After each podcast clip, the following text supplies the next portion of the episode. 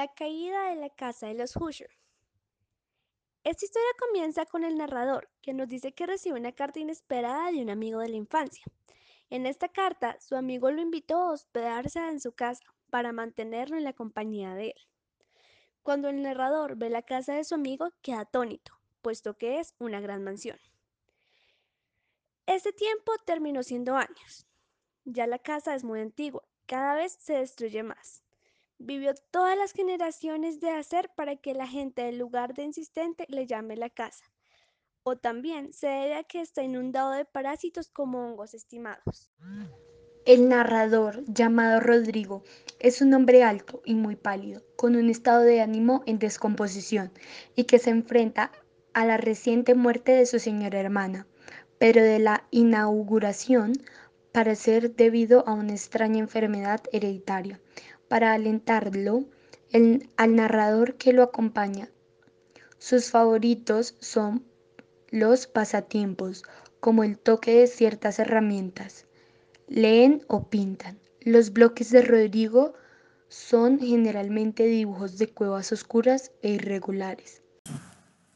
Y también leen libros muy extraños, quiromancia y amor en una ocasión. Rodrigo Ser ha escrito un poema titulado El Palacio de las Apariciones, que puede leer ahora en la pantalla si quiere ocho días después del entierro de Lina, en el sótano de la casa del acompañamiento. Es una tormenta que le importa mucho al narrador, porque la casa tiene una estructura muy débil y también está agrietada. Su amigo Rodrigo Ser está muy molesto y deprimido. Después de que enterraron a su hermana en el mausoleo de la familia, ya en casa, para ignorar la tormenta, el narrador decide leer un libro a su amigo. El libro que lee se titula The Tad Crazy Lucy, writer Sir Lancelot Canning. La historia del libro habla de un paladín que quiere entrar a un castillo por la fuerza para matar a un dragón. Mientras que, mientras que el narrador está leyendo esta historia, Extrañamente, los mismos sonidos provenientes del libro parecen estarse escuchando en la casa. Mientras que los sonidos leídos se vuelven cada vez más fuertes y compulsivos en la grasa U200B, fui ruidoso Rodrigo confiesa que han enterrado a su hermana Lady Madelina con vida y que los sonidos que se escuchan son del sarcófagus. De repente abren la puerta de la habitación y las inundaciones.